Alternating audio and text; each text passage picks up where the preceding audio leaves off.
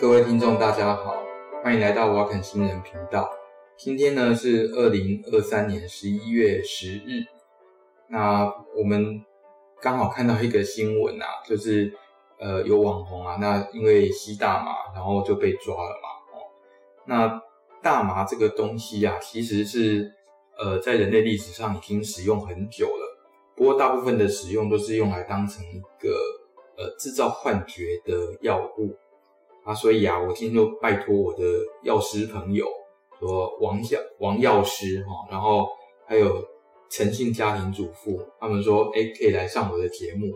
那刚好我对这个部分比较不熟，那所以就只好请教他们一下，他们这些专业的人，那对大麻这个东西的看法。好，那我们先请王药师自我介绍一下。好，那。各位听众们，大家好，我是王姓药师。王姓药师，好，对，今天很开心能够第一次有这个机会来上瓦肯新人频道来录这个 podcast，谢谢主持人的邀请。呃，好，不要客气，我们这个节目没什么人在听。然后再来是那个诚信家庭主妇。嗨，观众朋友，大家好！谢谢主持人，还有这次主要是陪衬这个王药师的，对。哦，好，哎，那我先问一下哦，大麻是什么东西？嗯，那就我个人的浅见呢，就大麻它其实，就我们说大麻，也可以说它是一种植物，对。那大麻它其实还有分很非常多不同的种。它我们常见像是印度大麻，好像是食用大麻，又称为工业大麻，或称为混合型的大麻，这样。等下我听不懂了。哦，好，反正就是它大麻有非常多种，那其实就是里面一些化学成分多寡的差异，这样。对。那我们今天我们今天还想说，哎，有人去吸食大麻，那大麻它其实就从大麻这种植物去萃取出来那种，就是大麻酚啊、大麻素这种化学的物质，这样。嗯。嗯那诚信家庭主妇，你有吸过大麻吗？当然没有，这个就是所以一听到大麻，我只会觉得就是一个毒品，嗯，它就是一种毒品，没错。听说它是二级毒品哦，嗯，啊，所以吸的话会被关吗？在台湾是管制啊，不然这是一些网红，你看他们都一直上新闻，就是因为它就是一个不好的行为，会管制，然后会被处置。嗯，为什么吸大麻是一个不好的行为？你觉得呢？为什么？就是会有一些致幻性啊，然后成瘾性啊，然后造成一些更进一步的一些不好的伤害。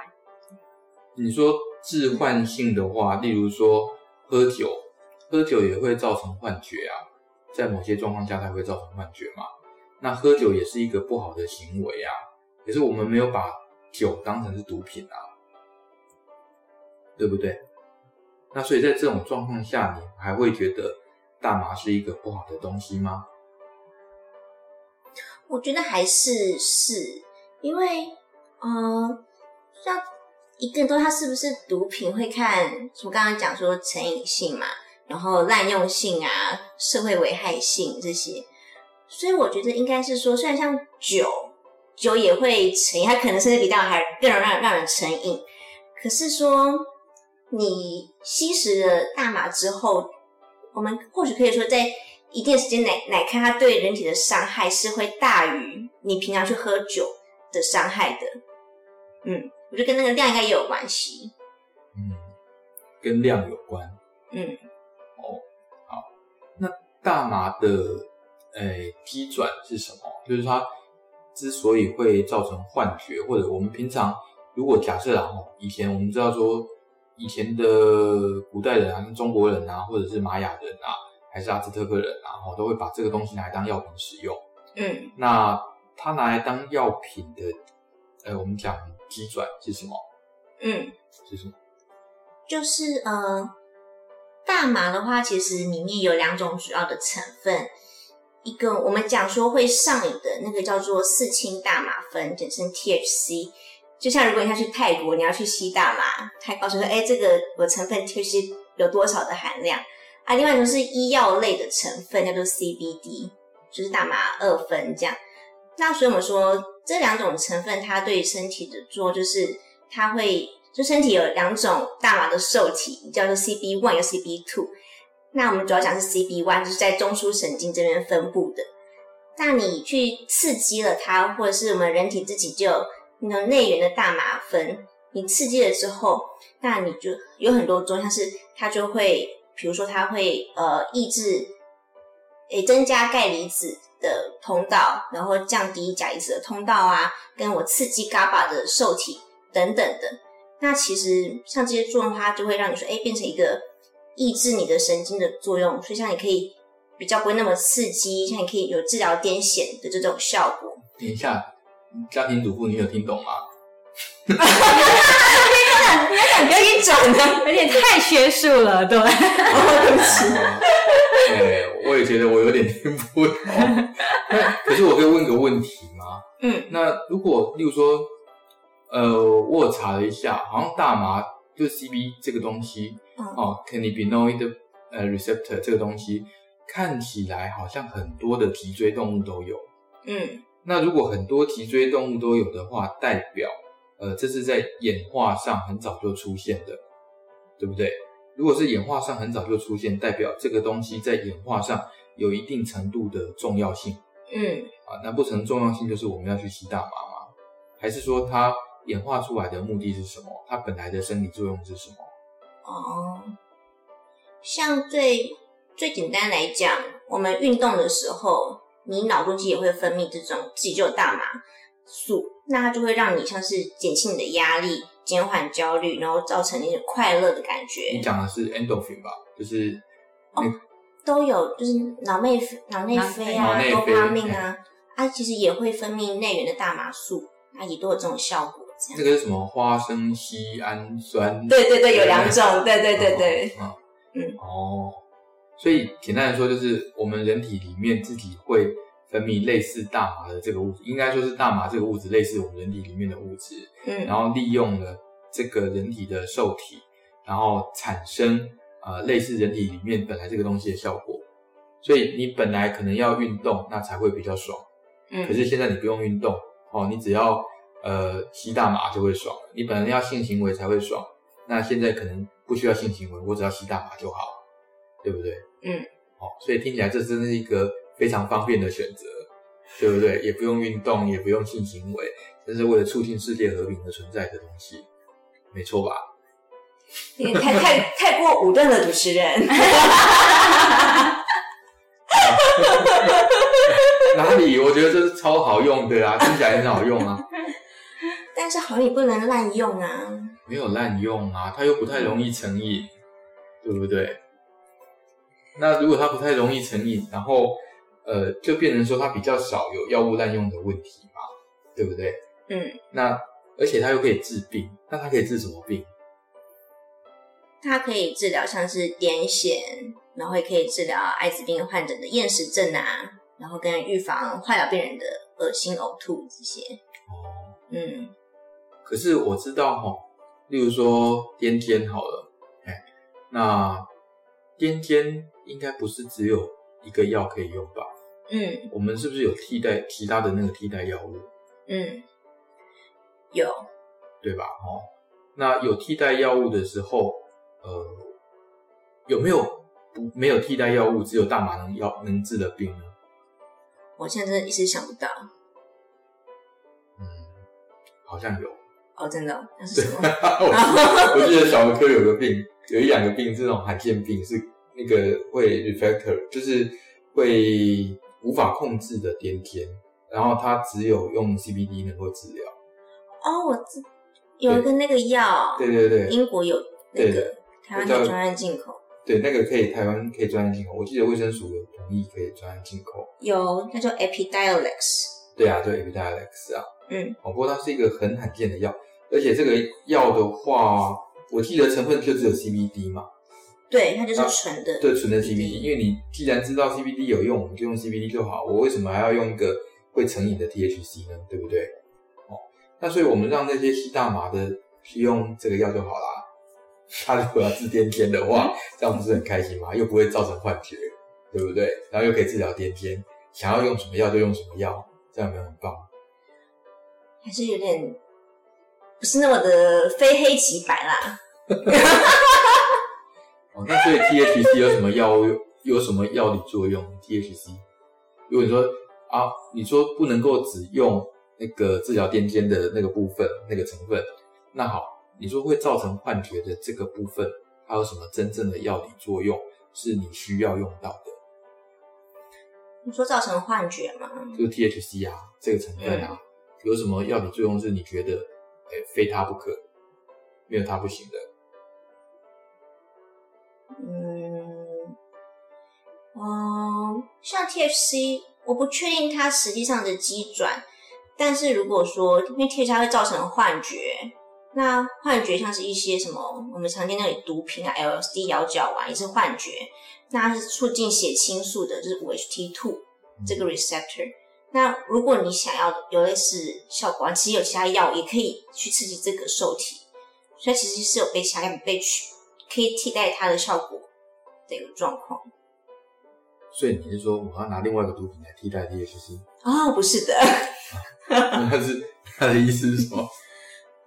就我觉得它没有，就 THC 它不是一个一定要被合法当做药物。的一个一个成分，啊、嗯，哦，嗯，好，我好像也是这样觉得，啊 对啊，因为你如果要治疗癫痫，啊，你说小朋友的那种很罕见的那种癫痫，一般来说也就是拿 CBD 来用而已啊，哦，好像也不需要 THC。我上次，哦，好像前两天我还上网路查，好像有人说宣称。THC 这东西可以治疗类风湿性关节炎，好像有这么一回事吗？他应该是在讲说，它可以治，它可以止，宣称它宣称有止痛的效果。嗯，对。那类风湿性关节的患者或许可以因为使用它而有止痛的这个目的在。哎、欸，我知道陈小姐好像是类风湿关节炎的病友。是吧？嗯，是没错。所以我也大概知道说，其实类风湿性关节也是不只是止痛而已，它其实是对于疾病要非常的去一些控制。所以其实我也觉得说，像这个如如果只是止痛效果，那那其实吃一些止痛药就好啦。哦、对啊，那会不会是 THC 它的止痛效果比那个一般的消炎止痛药来得好啊？可是我上次听就是主持人讲，好像也是说它的止痛的效果就是。Pain 的 control 好像只有零点三分，就是可以减少的效果，好像也没有。等一下，什么是零点三分啊？呃，就是呃，如果我们让病人去自己去评有多痛，从零到十分的话，对，那你就是在自己的量，那是不是量表上，它只有减轻零点三分的。等一下，十分是多痛？就是你痛到你你能够体验过你想象中最痛的样子，就是生小孩的痛。哦。可是男生可能不知道那样的痛，男生应该是痛风吧？那如果生小孩的时候是痛风呢？那你看看，看二十分的量表。哦，还是那生小孩的时候如果又被蚊子叮呢？哦，这个时候就不知道有多痛了。你的 bias。哎，那所以如果一般的消炎止痛药可以可以降几分啊？一般至少可能三分、四分、四分、五分应该都可以。哦，嗯，对，那可是，一般止痛药不是有副作用吗？啊，算了，THC 也有副作用嘛，对不对？嗯，THC 造成的幻觉会是哪一些幻觉？我有点好奇，因为我是也没有吸过啦，所以我好像也不知道有什么样的幻觉。哦，哎呀，问，顺便问一下，那类风湿关节炎还有什么生活不便啊？就是当然就是一些关节啊，拿手手平常的时候拿东西不舒服啊，或者是会有一些之前看其他病友会有一些什么自就是残障，就是会有一些功能性的一些缺失啊，不管是一些肢体障碍或者是一些自残的一些行为之后，就会比较麻烦啊。对，关节灭气之后，你是吃那个止痛药会不会成瘾啊？看起来，因为大麻，我还是会很担心，觉得它就是毒品的时候，我就会觉得它有成瘾性。那一般的止痛药呢，会不会成瘾啊？一般止痛药不会，可是就是会越吃越没效啊。那什么叫成瘾啊？就是呃，药师，什么什么叫成瘾？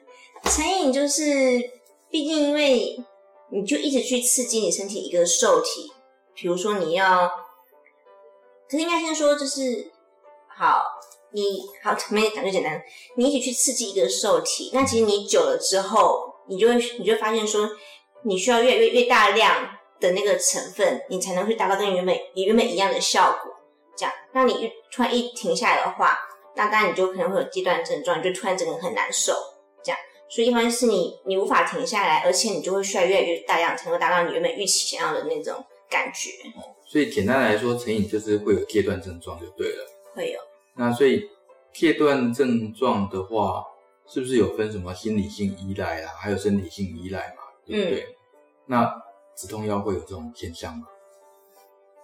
嗯、一般的，例如说，呃，什么非类固醇抗发炎药，会有这种有身体依赖或心理依赖吗？嗯，身体依赖应该是不会有。嗯，对。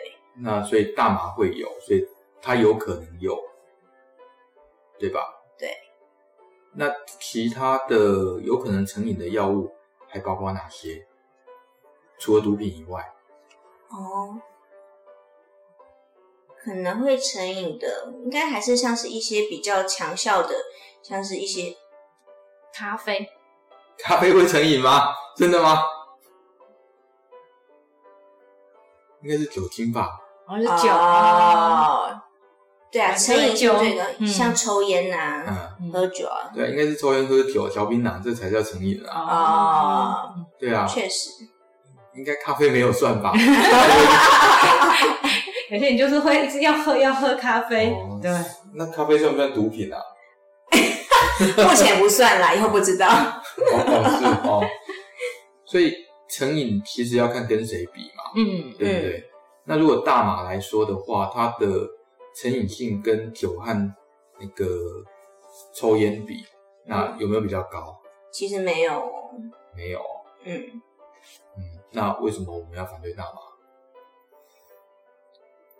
应该说为什么要核准大麻？对啊，为什么？就它并如果说你是为了医药的存在，嗯，已经有 CBD 这个药了，但是台湾还没有合法。哎。它没有拿药证，可是它可以专案进口啊。对，可以。那也就是说，台湾可以拿到这个药啊。是啊，可是它跟你核准医用大麻还是不一样的概念。所以，我们应该核准医用大麻。这个还可以 debate，可是我觉得需要的话是可以被核准。个人。嗯。那你的医用会用在哪里？像是一些癌末的患者。OK，用在癌末是为了什么？止痛吗？嗯，我们知道它止痛效可能没有这么好，可它会有缓解你的情绪啦，让你对减缓焦虑这一些。但当你要达到这种状况，你有很多其他的选择。但就是 in case 就是有些人我真的就不耐受其他的药物，嗯，我过敏，或我真就是就是引发了它的副作用等等。OK，所以简单来说就是让呃癌末病患多一个选择就对了，嗯、多一个选项可以选。对，比如说可以增加食欲啦，然后。可以那个可以爽一点这样子，舒服一点，可以舒服一点，对对对。那可是大麻，你能保证你进来医用大麻以后，它都只会在癌症病人身上使用吗？例如说，我们现在可以看到说有一些人啊，哈，他可能拿了管制药品，例如说安眠药以后，他就拿出去给其他人使用，不管用卖的啊还是分享的啊。也就是说，呃，你一旦把这个门打开了，那就会有很多其他不应该拿到的人拿到，嗯，因为你管不了民众，嗯，对不对？嗯，那既然你管不了他，你也无法查到它的来源的话，这个东西就有可能变成药物滥用的状况，嗯，对不对？嗯，而且药物滥用以后，它会不会成为？诶，它帮你敲开了另一扇毒品的窗啊，这个入门砖。对啊，这个叫这个有名词叫什么？Gateway drug。对，然后叫 Gateway drug 嘛。嗯。那所谓的 Gateway drug 是什么意思呢？就有点像是一个入门，像入门毒品，就是先从一个 soft 简单的毒品去下手，你习惯成瘾后，后面可能去想想要骨科碱啊、海洛那种更强的毒品，这样。嗯，所以我看到一个呃美国的资料，美国的呃美国政府的一个资料，就是说，诶、呃，大部分的第一个那所谓 gateway drug 是 alcohol，是酒精，然后第二个是 tobacco，就是香烟啊，第三个就是大麻。好，那之后就会进展到变成其他的什么海洛因啊，哦，或者像那那个。呃呃，骨科碱，骨科碱啊，对对对，哎，所以如果我们开放了一个 gateway drug，我们已经有两个开放了，一个叫做酒精，一个叫做烟草，哎，那我们再开放一个 gateway drug，你觉得会不会增加国内的其他吸毒人口？嗯 有主持人有预设立场，主持人立场很明确。我觉得当然会有这个可能性，但但凡事就是一个利弊的考量。嗯嗯，就是到底他这样后，你有没有一个好的配套措施？那什么配套？但是我不是立法的专业，所以我没有办法说要怎么配套。只是我知道，确实管上一定会有它的挑战性。对，可是如果我今天是站在病人角度来想的话。就他就是有需求的病人，那我就知道有这个药的存在，但我却必须因为其他人可能会滥用的原因，而让我或我家无法使用，我会觉得有点有点可惜。嗯，这样对。好，那我们再想一下哈，是不是还有一个边际效应的问题？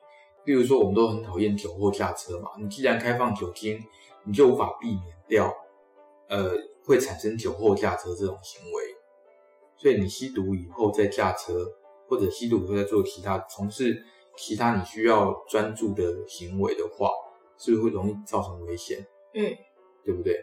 那我记得看过一篇二零二一年的研究，他是说哦，如果你去把车祸的这些吸毒的人拿去抽血，看他血中的 THC 浓度，啊，就是会造成哎大麻造成幻觉那个成分的浓度，发现啊，如果浓度越高。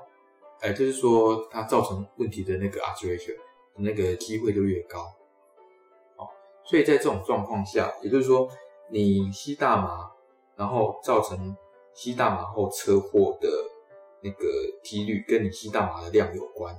你吸越多，出车祸的机会越高。那不就跟酒后驾车一样吗？我们已经很对酒后驾车非常的呃深痛恶绝了，至少台湾看起来是这样子。嗯。那我们还要再多一个 drug，让他们再多一个药物，让他们可以呃，就为了开心制造别人的伤亡，这样是 OK 的吗？就是当然不 OK，所以应该说，就是回到刚刚，就是我们刚刚在讨论，就是你一定要有那个把握，说你能够好好管制的情况下，要怎么把握啊？就是说，我们都医师处方，那就把责任都丢给医师吗？可是丢给医师，我刚讲了，医师可能处方的，例如说某某医师处方的药物给我，然后我把这个药再拿去转卖或者拿给别人，对不对？那别人用的药，他也不是经过医师处方，是经过我给他的啊，嗯，对不对？嗯，你你怎么管制呢？还是这有法则吧？我把安眠药拿给别人也没有法则啊，嗯，不是吗？所以现行的状况就是根本不可能有这种法则，嗯，因为你就不会控制人家说，哎，我把酒给你喝好不好？我如果把酒拿给一个十五岁的小孩喝的话，嗯，请问这理论上应该是违反青少年儿童福利法，嗯，可是有什么法则嘛？你也抓不到啊，对不对？然后再来，大麻在青少年吸食的时候。是不是会有一些副作用？哦，影响记忆力跟学习能力。嗯，呃，对，而且还会增加日后呃产生那个什么 schizophrenia，就是精神失调。对，精神失失思思觉失调。哦，还是思觉失调。对对对，我们以前叫人格分裂啊。对，就是增加这个机会，这个疾病的机会。所以，呃。这个边际效应会不会太高？嗯，就为了呃，就什么叫边际效应？例如说，哦，我住公园旁边，那我为了自己方便，比如说我把垃圾丢到公园就好了，我就不要等很久，然后丢垃圾车这样子，我直接丢在公园。假设没有法则的话，最后大家都这样丢，公园就变得很臭，那大家就想到享受到公园的这个臭味，啊，这叫负面的边际效应嘛。哦，呃，所以如果为了比如说某一些癌症病患，我想要方便，或者我觉得这个药很好，那开放了以后，有可能造成很多负面的边际效应，例如说，呃，吸大麻以后驾车，或者青少年那人格障碍，或者是说青少年的那个什么知觉知觉失调，哦，那或者他的那个成长的大脑那受到一些阻碍，这样子，你会不会觉得这个边际效应有点？太昂贵，嗯，会，会。家庭主妇说会 家里有小朋友就会很 care 这种东西，就会觉得尽量避免这种不好的东西，就是有机会让小朋友接触到。当然，应该是说，我们当然是不希望，就是他在我们社会中被被滥用，然后危害到其他一般的社会大众。只是说，开放这件事情。就一定会等同有这样的现象产生吗？你要不要看看泰国？现在全世界开放大麻合法使用的有哪些地方？你说医用大麻吗？对，哦，还蛮多的。例如说，美国很多州都有开放。嗯嗯，还有泰国、日本，然后英国应该也有。应该主要是荷兰的。哦，荷兰也有。对。主要是荷兰，然后还有泰国。那泰国现在又说要把这个法令收回去，要关掉那个医用大麻开放，因为它的乱象太多。哎，乱象就是我刚刚讲到的那些，所以一开始不要开不就好了？真的？你说呢？主持人的眼神非常的犀利。嗯。应该说，那应该是要去看当初泰国会变成这样子背后的主因是什么？对，都是观光客害的吗？这就不晓得，这真的就是要花时间去研究。嗯，对，对啊，只是就是就是会一直想到说有有这样的一群，就是很小众的一群人，就是有这样的一个需求，他们该怎么办才好？如果他真没有得选的时候。你就是有一个选项在那边，但是你却看着他无法用，就会觉得啊，要是我们能够大家一起有个好方法去管制这个成分的话，那应该是一件很美好的事情。这样，就，就是利弊要怎么去？其实还是可以比照吗啡啦，因为吗啡事实上目前也是那个毒品管制，但是我们还是可以处方，对不对？嗯、就是说，医师还是可以处方这件事，嗯，对不对？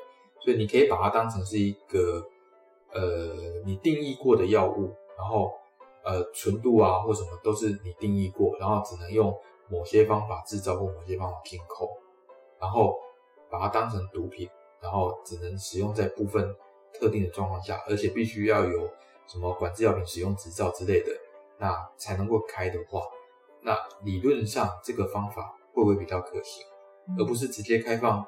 医用大麻让一般民众可以购买，嗯，你觉得呢？嗯，是啊，只是就刚刚就以为是说在常说这这个情况之下呢，还被滥用的话怎么办？这个因为现在就是没有在这个管制的状况下都还被滥用了啊，嗯、那你怎么可能会期待说，哎，开放以后不被滥用？那不可能的啊，嗯嗯，对不对？你都觉得现在这些网红们啊，那他们做的事情就在滥用啊？对不对？难道他们每个都得癌症吗？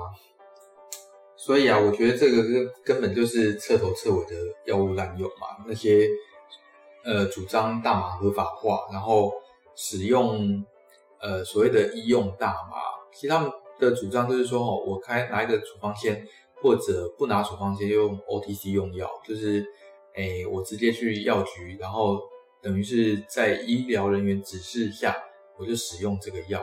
就像普拿疼一样，那这应该算是可以造成很严重的药物滥用问题吧？你觉得呢？嗯，应该说，如果它真的开放的话，它一定是限，比如说我现在医疗院所内使用，然后就有一个很严格的管控，而不能让病人自己凭处方请求我们药局像拿慢钱啊这样去领，这样可能真的是管控会很很失控。所以你还是觉得应该让它合法化？不是啊，就是就是你的合法化，不是说不是说那种普及的，像一般一般的处方药、只是要这样的去使用。嗯，对，就是现在比如说管制药品，你可以简单跟大家讲一下，嗯、现在的药品分成哪几类吗？像处方药是什么意思？哦，嗯、呃，药品分成三类：处方药、指示药跟成药。那简单说，处方的药就是顾名思义，你一定要医生的处方，然后你才能够拿到这个药。那指示药是你指示药跟成药，你可以在一般药局取得。那只是要是你要在药师或医生的专业人指的指导之下，你可以使用。那成药是像一般的什么绿油精这种，你就是可以自己去购买都可以，像这样。哦，诶，绿油精算药品哦？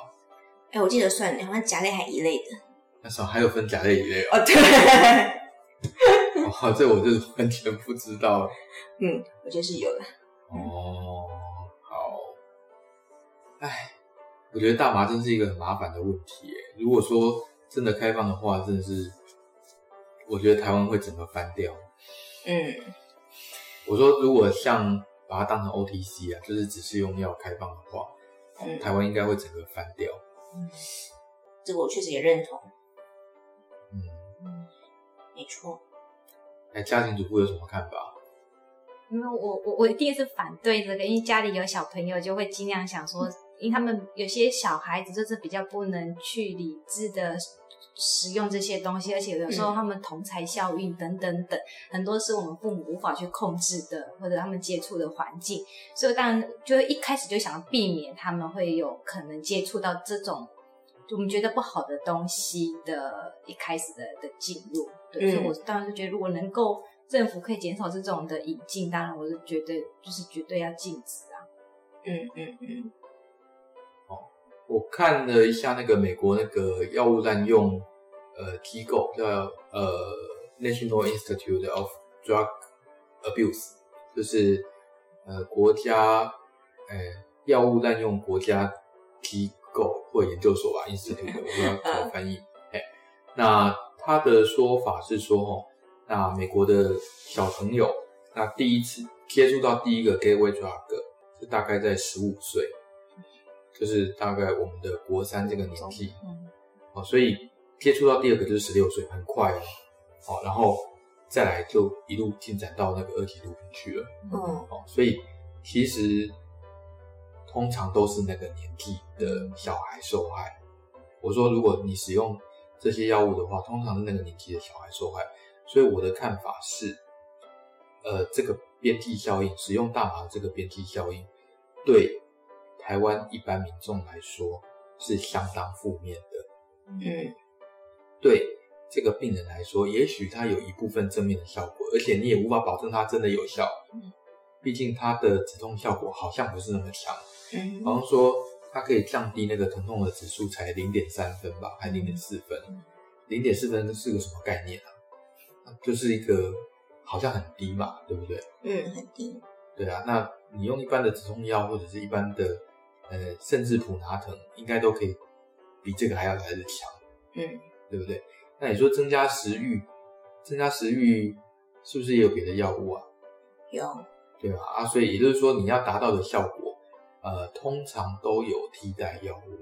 嗯，如果这些你想要达到的效果都有替代药物，没有替代药物的效果，我们也可以萃取出 CBD，不会造成幻觉或成瘾的话，例如说像小朋友的那个癫痫，那是不是我们在使用这个药物的时候，你只需要用这个专一性比较强的药物，毕竟这样也比较容易控制它副作用。嗯嗯，对不对？确实。哦。所以啊，我我自己的想法啊，哦，我是觉得大麻这个东西，那使用起来的话，对社会的负面效果太高。嗯，哦，那我说医用大麻合法化变成 OTC 这个样子，哦，负面效果可能太高。你都不喜欢人家酒驾撞你了，你怎么会希望人家吸了大麻以后开车呢？嗯，对不对？更何况他吸了大麻以后，搞不好无法控制啊。哦，不是也有人主张说，我现在没有行为能力，所以不应该用刑法约束我吗？对不对？嗯，那你觉得这个说法合理吗？我们不是对精神病人都这样子吗？精神病人说：“哦，我没有行为能力，那所以应该，呃，刑法不应该管到我身上。我这个时候就是那个失去行为能力，我处罚一个失去行为能力的人，是不是不 OK？嗯，好，那吸了大麻，他就失去行为能力了。那失去行为能力，他干什么都可以啊？这样合这样合理吗？嗯哼。好，好。哎啊，两位有没有什么意见？没有，这个是真的，真的确实就是认同。对，因为毕竟啊，你就这样被我说服哦，这样好吗？哦，没有，我们现在讲应该讲情况是不一样的。呃、啊，哪里不一样？因为我我我刚我们刚刚指的是那种，这就，是线。比如说像管像本病管制药品一样情况下，你才能够去使用。比如说，你是癌症的患者，而且现药人去使用的那种很特殊的情况下，那我觉得你应该就是要，比如说像专案进口那个样子，你就那个人可以去使用，但而不是说我全面开放，所有人都可以去使用医用大麻、嗯、这个样子。嗯，对。哦，所以你也是比较赞同用类似管制药品使用执照之类的方法。来，呃，解决这个药用的问题嘛，对不对？对。其实现在没有大麻，大家也是用的还好啊，好像也没有什么特别的问题啊。虽然有一些限制啊，但是我觉得应该也没听说我的其他医师朋友们哦有什么对这部分有什么抱怨。哦，你说现在没有大麻这件事情吗？对啊。可能只是我们身边或是听。我们这段科比比较少这一类患者。哦，陈小姐，你手还会痛吗？就哎，那你有没有想过用大麻来止痛？对，就是老实讲，其实我因为毕竟可能也跟这个病就是相处很久，就。就就会觉得说，其实大麻就在我的心里就它就是一个毒品，所以当用到这种药品的时候，我就会觉得。那你现在用到哪些药？就是如果痛，就是像一般的止痛药，或者是一些 Systema 的东西而已。等一下，等一下，你说什么？就像是一些 MTS 这些，其实基本的一些药。MTS 是什么？主持人要改天趴开主题了，是不是？对，就是像我讲，我觉得一般的止痛，就是我们都觉得可以。我自己就觉得这样子其实就比较安全一点吧，就是因为大麻听起来，就是如果医生给我开这个药品的话，我也会觉得有必要开到这样子的药品嘛，就是我对这个的成分我也会有疑虑啦。所以，可是你搞不好用了以后就会很开心呢？嗯，开心不好吗？可是它的副作用相对的，就毕竟没有，它没什么副作用啊。我印象中它没什么副作用。除了你吸了大麻以后跑去开车，不然的话应该没什么副作用。就成瘾性或者致幻性，刚刚听你们这样子讲的时候，就会觉得它没有，它成瘾性不高，它比酒精跟那个香烟都还低。可是想要获得快乐，还有其他很多方法，不一定靠吸食大麻。嗯嗯。可是我不想跑步诶，我想要直接获得那个脑内啡。还是会有其他方法，不是只有大麻可以带给我们快乐。哦，嗯，例如说玩电动吗？对啊，玩电动啊，吃甜点啊。哦，好像也是哦。可是吃甜点又变胖，嗯、变胖又要运动。感谢大家可以，